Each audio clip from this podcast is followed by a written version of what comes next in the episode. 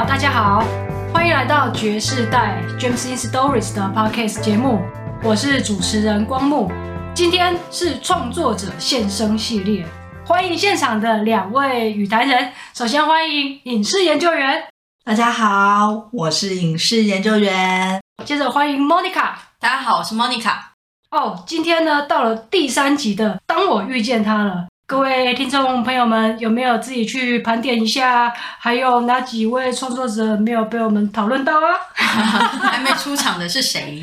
好，今天有三位哦，不，有四位，有四位，四位。有一位是小智苏怡凡，一位是国标舞的林奇玉，再来就是创作者林老师吴老师。在这个时候呢，我要尊称他们为创作者，而不是我爸妈。当然是创作者，重要创作者。重要啊！大家有没有看到他们 podcast 里面录了多少集呀、啊？好，台柱根本台柱来着，真的，爸妈，谢谢 林老师、吴老师，你们好棒！怎么一开始这么疯疯癫癫的？我们没有喝酒，没有喝酒哦，还没喝。好，那我们今天先来聊聊小智好啦。好啊。哎，最早的时候的创作者现身也是他啦，就是有小智，有不爱吃甜点的马怪，还有我。后来他一直陆陆续续把他每一年的这个作品啊，还有他出去比赛的世界大赛的成绩，都有拿出来跟大家分享。这么多年，因为他十米屋也十年了嘛，一开始的时候也经过比较辛苦的营运的时期。到后来当然是越来越稳定，然后成绩也越来越被大家看到了。可是哦，他的那个热情哦，还有他对于那个土地、原料，还有在地社区人的一些互动啊，其实他都是非常强烈的。影视研究员啊。我知道你是巧克力爱好者啊。是啊，当时啊、呃，光木跟我说，就是有这样子的一个 podcast 跟文章的时候，我是固定追踪啊，然后每天都在想说，什么时候光木才要更新。而且我觉得看小智的文章或者是 podcast，虽然我很爱吃巧克力，可是其实我对巧克力没有那么了解，只是单纯的用舌头去品尝、感受巧克力的味道。嗯、但对于巧克力的原料的来源，然后它的呃做法跟它的品种等等的一些知识上观念，其实就不是那么清楚。就是听了小智的一些说明的时候，就会觉得原来巧克力不只是吃巧克力，它还是一种你对于土地的关怀，嗯、然后对于呃食材的历史，蛮有趣的。之前你之前就有吃到它那个浓酒版的巧克力，对对对对对，嗯，蛮蛮醉的吗？啊，对啊。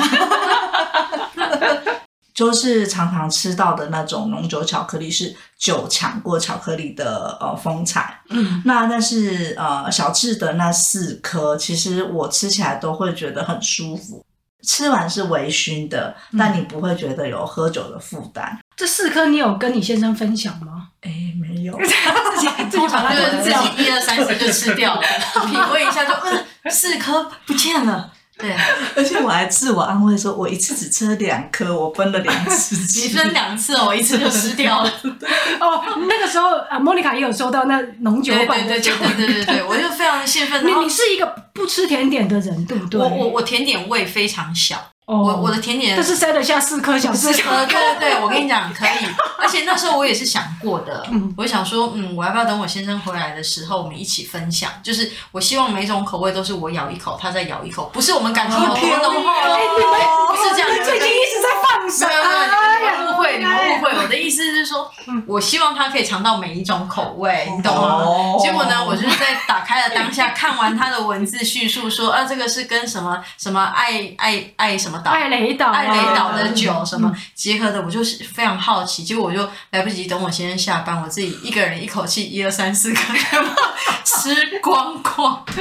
你先生知道你家里有这四颗吗？哦，我有预告，就已经先预告说，哇，我们要拿到你知道得到那个世界比赛得名的人的他开发出来的那个浓酒巧克力。然后当我收到的时候呢，我就本来要。冰进冷冻了，可是我想说，那我先看一下它上面的说明好了。我看完之后，我就觉得我好像没有办法等到晚上，然后我就把它吃掉。吃掉之后，嗯，先生下班回来的时候，就是脸微醺的时候，问你说你怎么回事？我说没有，我就是吃了四颗巧克力，就这样，我就独享了。那有因此就是让你觉得。对于甜点的对啊感觉不大一样。我我不会因为这四颗巧克力就放大我的甜点味啦，但是、嗯、但是我就持续的关注小智的文章，嗯，因为他近期是他跟北投的一些在地的小农做了很多结合，嗯、你很难想象那个巧克力跟竹笋怎么结合，你没有办法想象跟笋干呐、啊。这这些其他豆腐乳是不是还有豆腐乳之类的？没有豆腐乳，腌制品。腌制品。好啦，就是小智听到小智豆腐乳巧克力，你给我试试看。试试看，哎，咸跟甜，搞不好是搞不好就是一个很好的组合。馊主意，对对，馊主意。没有，我给小智出难题。对对，当我看到他那篇文章的分享的时候，其实我觉得对巧克力的想法其实就不那么局限，因为他虽然是一个甜点师傅，可是我觉得他对那种呃巧克力的热情是扩大的。当我们也知道他前面有一段时间十米屋的经营是当媒体的热头过了之后，其实他经历过很多的困难，但是呢，他坚持下来了之后，他还跟在地的小农做一些合作的时候，表示他希望大家是共生共荣的，不是只有我好而已。然后他希望大家把这个热情，对土地的热情，对食物、对食材、对我们用心栽培出来的东西的那一种守护的心呐、啊，那个心是让我特别感动的。的东西远远大过于甜点味这件事，真的像我跟马怪啊，对于甜点的那种 也是比较有限，对吧？而且我后来跟马怪后来有在找时间过去嘛，哦，这个一吃吃全套，你知道吗？从他的浓酒一直吃到七夕巧克力，然后怎么听到红酒、浓酒、浓酒，对，浓酒版，然后又吃到后来他七夕开发的那几颗竹笋啊、蜂蜜呀、米呀或什么的很多，然后。马怪不爱甜点的马怪，他吃了是不是？他吃到就哎、欸，我有点头晕，是不是？甜点的那个糖度太高，血糖血糖哦，不是酒精浓度太高，他应该是血糖太高。他说他头很晕，他必须要吃一点肉啊，或什么 平衡一下。然后我也是吃到哦，我觉得我头好晕哦，但是因为我我们还有喝酒啊，浓酒版巧克力，还去拿它的原料拿酒过来喝。你就是全部都吃完以后就想说，因为现在已经过了几个月了嘛，然后我就点开他的文章，很神奇的事情发生了。我看那颗巧克力的照片，我还记得那个味道哎，对。其实会，这真的很生气。巧克力这么一丁点，我才一口就给它吞下去。然后大概五秒吧，五秒的时间。可是我到现在在看那个照片，我居然还记得，因为他最近养蜂人家，他又发展了那个冰淇淋嘛。然后我们在看了他的那个照照片，那个巧克力南瓜的那个蜂蜜的照片，我想靠，这个味道，马上，我还记得。所以我我现在就很相信说哦，就是食物这种东西，它不是瞬间的，它不是。瞬间在舌头，它是可以在让你的味蕾留下记忆的啦。对啊，然后它留下来了，你就连带的去想到说，哦，它的土地的跟这些人的一些连接，还有他一直在做这件事情的那个动力的来源嘛，就觉得啊，好像收获的远远不是这一颗巧克力，九十块的巧克力。对，其实他在那个，他，他现在什么耳朵很痛，讲说这几个在干嘛？没有没有，他现在在听的当下的时候，很想拨电话跟你说，问候一下我。对对，问候一下，对对对对。没有，其实我觉得小智的的那个用心哈，就是对食材的那种热忱呐。嗯，其实他真的，他可以去买调味的，对啊，的化学剂来调一下。可是我相信那种东西不可能会让你在味蕾上有这么多丰富层次的体验跟感受。所以我觉得那些成本一定是高的，必然是高的，否则他为什么一颗要卖嗯多少钱？嗯，对不对？但我们一定要相信说，我们可以去试试看。嗯，我我也不是说大家一定要相信，我是说你可以去试试看。嗯，那个东西是不是确实会引起你味蕾的一些感动？嗯，或者是悸动，是不是可以让你留下深刻的印象？如果是，这个 value 就超过了，就超过了，对对对对。而且吃小资的巧克力，我觉得不只是味蕾的感受，那个视觉的感受也是有的。像呃，我虽然没有吃到北投的那那几款的巧克力，嗯、可是我光看它的照片，我就已经在试想它的味道，嗯、那个口水就已经在嘴巴里面酝酿。嗯、就是它的呃巧克力，它不是用很漂亮的造型取胜，嗯、而是它会不会心里想已经很漂亮？我指的是，我只是说不是用很花俏，小智打电话给，立刻又打电话给光，请试研究员刚刚讲这什么意思？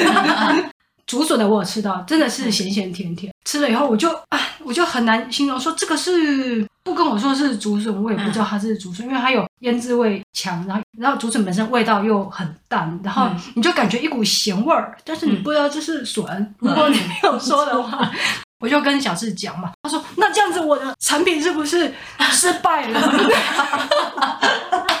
没有，小智，你可能只是遇到一个你知道，就是那个味觉比较重一点。不是，我的意思是说，他就算是这样，他也不愿意去妥协，只是买一个什么现成的，长得像竹笋，他就不是把那个竹笋切丁，然后放进去，说这个是竹笋巧克力，他把它整个做成一个内馅，一个洞，一个崩崩崩。崩，对，就是有内馅。就是有形无形，然后又有形重组，然后把它融合成一颗巧克力。我觉得这个做法它是很费分子料理的概念，分子对。我不晓得竹笋巧克力后来在他们店里面的规划里面还有没有在啊？我要说的是，它的哇，这整个过程其实很费时费力。应该是说，就是小智他很勇于创新啦，他勇于尝试啦。我觉得这个就是跟一般的那种巧克力的甜点的想象不太一样。它其实会让消费者有很多的可能。这一季有，下一季不一定会有，因为很多时间、很多时候、很多食材就是它有它的季节性。嗯，对对对。对啊，小智我们讲那么多，那。我们下次就在你们那开会啊，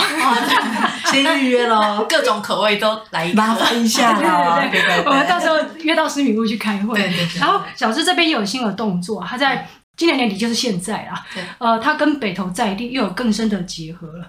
至于有怎样更深的结合，请期待之后的内容的上架。哦，好。对啊，他的后面你会发现小智。能够做的事情，社区上面的一个培力，还有社区上面的互动，还非常非常多、哦、啊！我跟小智提的时候说：“哎呀，爵士带也太立体了吧，连这个也可以记录是吧？”对我说是可以，当然是。哎，好，嗯、那我们就期待他，期待喽，是哦。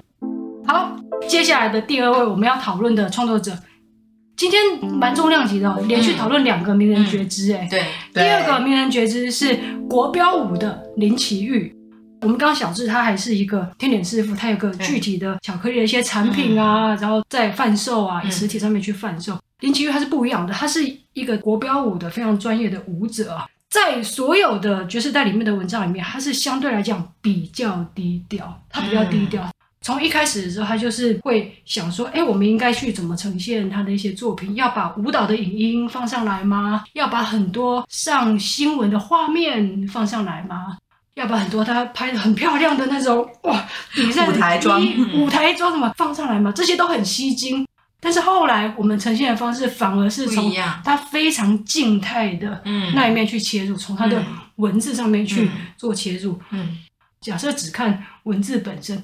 还想说，哎，这是什么样子一个文艺青年？对对对，一开始我还以为是光幕的分身，哎，还真有人这么以为，因为我们的名字本名啊，念起来是一样的，对，字是不一样，对。对啊，想，但我我没那么厉害，我写不出他那样子，非常的，你知道，非常有气韵，然后很有那种迂回，真的不是我有办法驾驭的的的东西。那我看到他的文字的时候，其实我一直都非常非常喜欢他写的文字，而且他的东西看一字。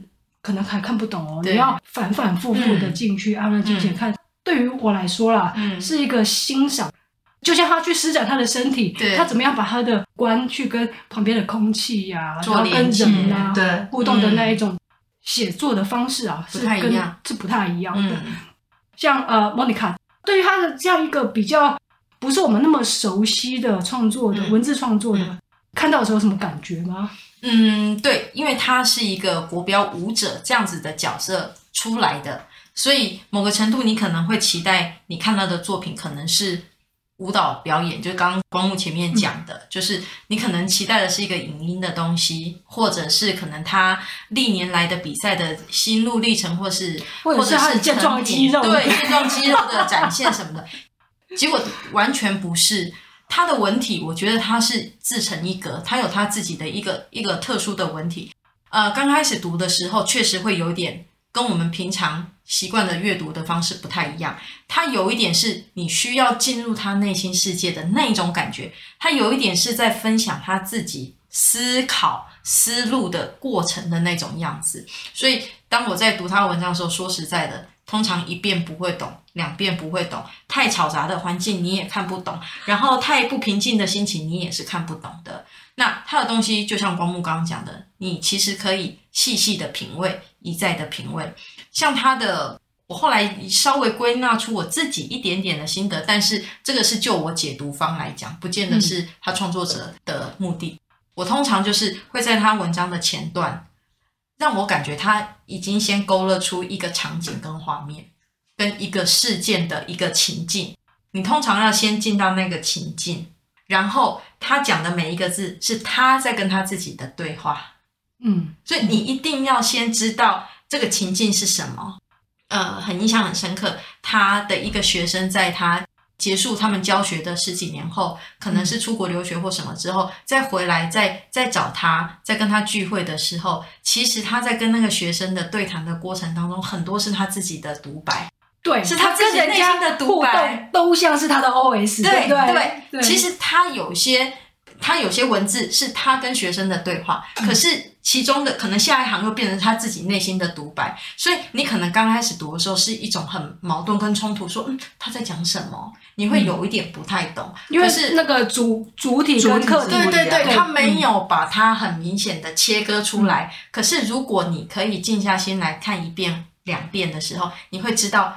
慢慢的，你会习惯他的表达方式，因为他要讲的完全是他内心对这个接触到的人，他眼睛所看到的事，他听到的话的一种内心的感感觉的那个陈述，他不是那么表浅的一个描述说，说、嗯、啊，今天就一个学生来找我，对，对，然后他他长高了十公分，然后他的脸成熟了，怎么样？其实不是，他一直有在自己内心跟过去十年前的自己在对话的，对，所以所以这个东西是。各位听众，你们在第一次接触他的文章的时候，是不是那么容易读？它不是你要在很短的时间之内立刻能够去接收到的讯息，可是它很耐看。就是你这个时候看，哎，你忍不住过一阵子又把它点开，就看，哎，哎呦，哦，在讲这个啊，再过一阵再看，哎，它不是那种你看过哦，OK，你取得一个资讯以后，嗯，那你就不会想要再点开的那一种。它是会让人家觉得好像可以再多点几次，也许有什么新大陆发现的那一种。而且它的 对就是韵还蛮延长的。哦，对对对，看完之后有时候想说，嗯，哦，哦，是这样。对对，它的余韵很长，它可能可以带给你的那种想法是可以很持久的。有时候真的是又像喃喃自语，但是又很行云流水。嗯、你有时候看完之后想说，哇，我看了一个什么很神奇的美妙的组合啊，然后好像还没有什么感触。那、嗯啊、过了一阵子，觉得哎，其实还蛮触动自己的内心的深处的。嗯、我觉得这个是我们刻意想要去在爵士代上面先以这样子的形式把它呈现出来。呃，其余它本身的背景，如果说我们就我们目前台面上所有爵士代的作者来讲。他是最有文化专业训练的人，因为我们就所有的艺术的分，比如说像舞蹈啊、绘画呀、文学呀、建筑啊什么，就八大艺术的分类里面，他是唯一有在受过正统的八大艺术里面训练的人。工作啊，他他的从事当然也是舞蹈，也是在这里面。他写的东西是文学，因为他会的东西，他擅长的东西，他可以收放的东西太多了，反而有时候让他在创作的时候想说，哎，啊，我现在是要。怎么去用哪一种用哪一种角色，或者是对，但是其实我觉得其余根本不需要去考虑这些问题，嗯、你爱怎么写就怎么写，你爱怎么呈现就怎么呈现。因为这个是完全不一样的一个个体，而我们要去欣赏它嘛，嗯、对啊，对，所以那之后，当然他的影音作品啊什么的，我们会再慢慢的呈现出来。那我们也会非常期待他在呃文字上面，或者在其他的创作的形式上面，可以继续让我们的读者们有福气啊，可以继续看下去，而不要想太多，因为有时候那种触觉很敏锐的人哦。反而会想的比较多，像其实我觉得，呃，人是很多面相。就是我在看齐豫的文章的时候，我一开始没有特别注意他后面刮舞的国标舞或者是舞者这样字眼，嗯、所以呃，我对他是有很多想象的。那我觉得这样子其实也没有什么不好，因为人本来就有很多个角色，那每个角色都有他自己的故事，综合起来就是你这个人。对对，那我觉得不管是读呃奇遇自己本人在写，或是读者在读的时候，都比较有压力。比如说，我其实不会觉得我一定今天要读懂他最近上的那一篇，嗯嗯嗯、我没有这样子的感觉。我觉得我就是看过，哎、欸，有感触，想再看就看；没有感触放着。可是可能哎、欸，过一阵子再回来，嗯、就是慢慢慢慢，你当做在跟一个朋友，对、嗯、这样的相处。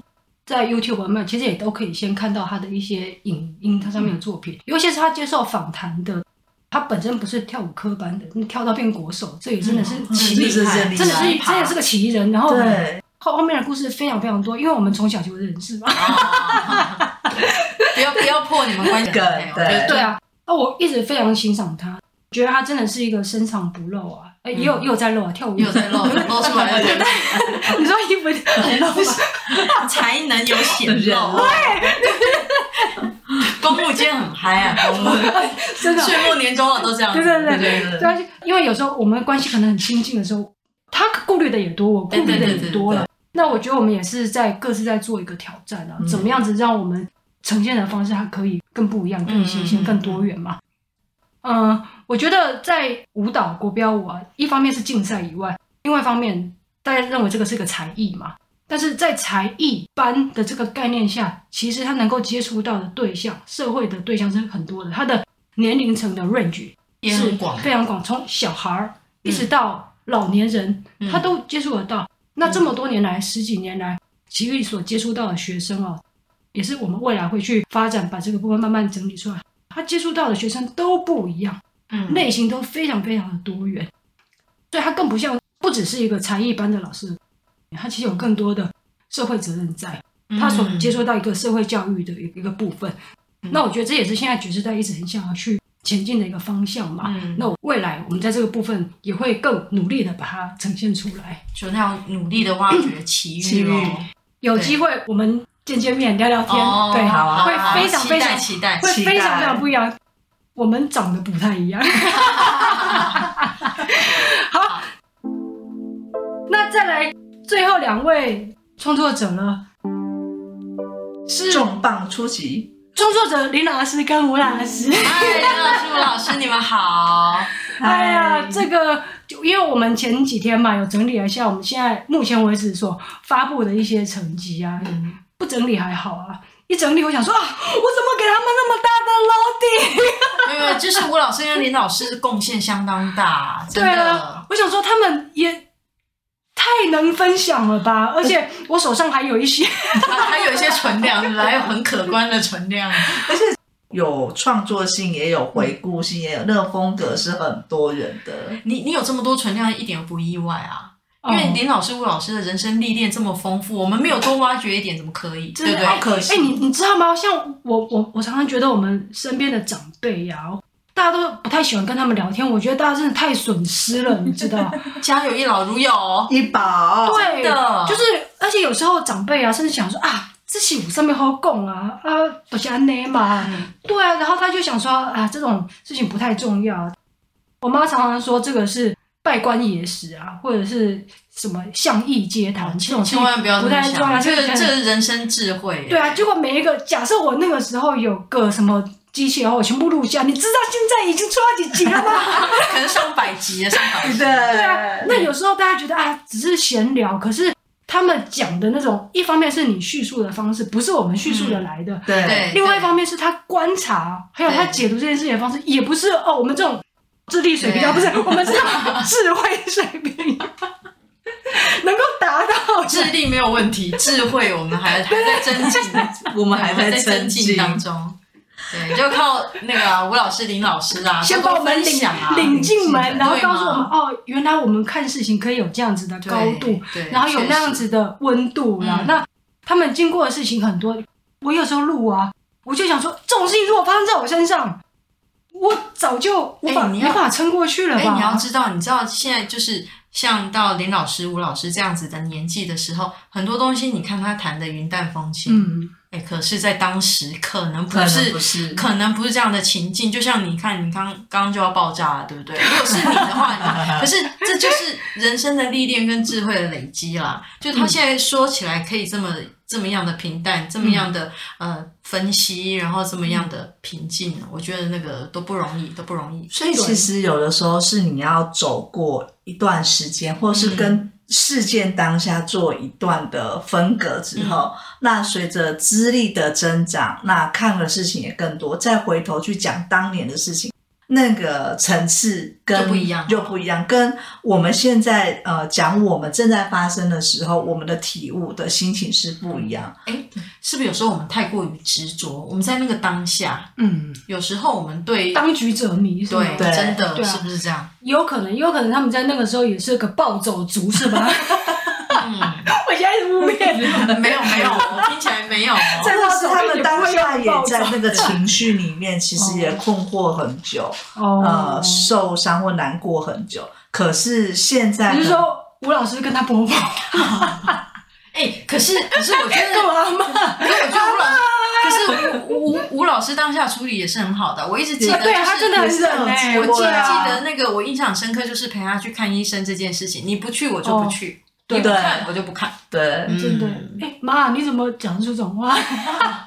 当当初是真心的还是哦？没有，我 所以当然是在学习。我们今天是不是炮火太猛了？对对对对，因为岁末了嘛。真的，我一开始录这个的时候啊，我想说就是。聊聊天，然后我觉得他们很多讲故事，我觉得好好玩，好好玩。嗯、然后我爸又很爱乱编故事啊，嗯、然后我觉得这些都很值得把它记录下来。就我录着录着，我就流下泪。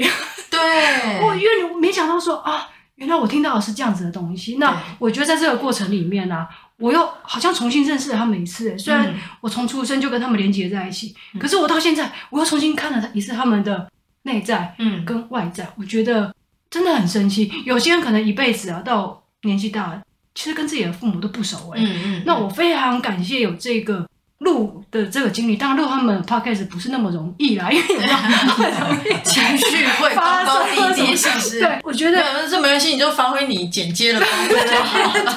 对，可是我后来收获到的真的是超过我的想象。那既然像光木这样子的一个平凡人啊，都做得到，在收听 podcast 的各位。回去跟你身边的长辈啊，再去多聊聊天，很值得。对对对啊，一方面是可以学到很多东西，另外一方面是借由着这个科技，我们可以把很多东西把它留下来，而未来还也许还可以让更多的，比如说小孩呀、啊，嗯、或者是另外一半，还可以再听到嘛。而且刚刚光木讲到说，呃，科技把他们曾经经历过的事情留下，我印象蛮深刻的是，林老师跟吴老师讲了，他们那个年代不管是教育制度。或者是经济制度等等之类，有时候你现在 Google 查不见得查，真的是查不到。像他有时候讲什么第一年的公开招聘那个，嗯，对，因为因为有时候他讲的东西对我来讲真的太遥远，像那个地磅啊，还有那个对地磅，还有什么，其实很多东西我真的不了解。古筝我怎么会弹古筝？但我也不清楚。但是再去找他，发现哎呀，原来是这样子的一个知识哦。那我觉得是很好的一个去汲取知识的一个管道，拓展自己的视野。对，没错，对啊。所以林老师跟吴老师，请继续分享哦，对请继续分享。其实，嗯、其实我可以分享一点点，就是其实我一直觉得倾听长辈讲话是一件很重要的事情。我我告诉你，我呢就是从小倾听我外婆讲话。你是不是很小？那个时候有录音笔？对，那个时候因为我太小了，我真的很小，那时候可能只有国小到国中这一段时间，哦、确实是太小。对，我是我外婆的忠实听众，哦、所以她从她小时候国小。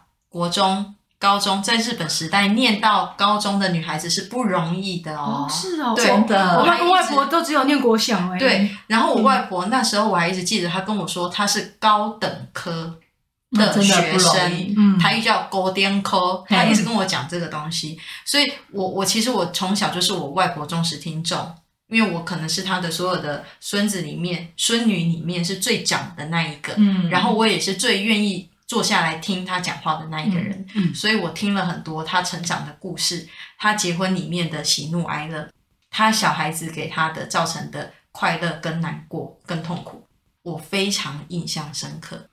其实外婆的很多的分享到现在都还在我的脑海里面，但而且也影响了你的一些很多的观念，很多的观念其实是外婆给我的，嗯、包括那个时代女孩子的对于。嗯，反正就是一些矜持的一些东西，就是女性的矜持，然后夫妻之间的相处之道。那当然，那个时候跟这个时候这个年代的，就是男女平权的这个观念，其实是有差别的。可是我觉得有一些核心价值，其实它不太会变的，嗯，只是说可能随着时代的变迁有一些调整而已。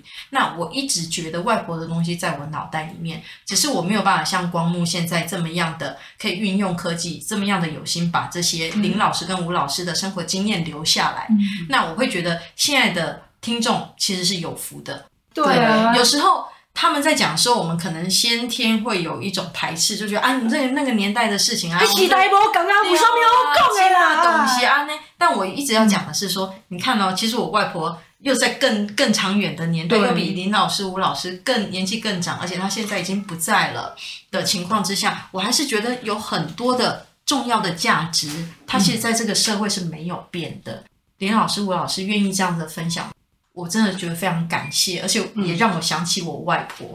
嗯、哦，好感动哦！如果大家都愿意再回来看一下自己身边的这种老鴇，对哦，那真的是可以为我们社会带来很多很多的知识，然后让我们每个人的思考其实都变得更有厚度、更宽厚一点嘛。对，对啊，所以。李老师跟吴老师，期待你们接下来要跟我们分享的东西啊！对啊，我们很期待哦，要尽量分享哦。对对对对，好，那今天呢，跟大家聊了四位创作者啦，从小智、苏一凡到国标舞林奇遇，到林老师跟吴老师，我们今天情绪实在是太嗨了，太高亢。那我们也会把这一集的内容回馈给我们刚刚谈到的这几位创作者，对，让他们知道我们有多么的欣赏他们的作品。好，那今天的节目就跟大家分享到这边，谢谢大家，谢谢，拜拜。拜拜。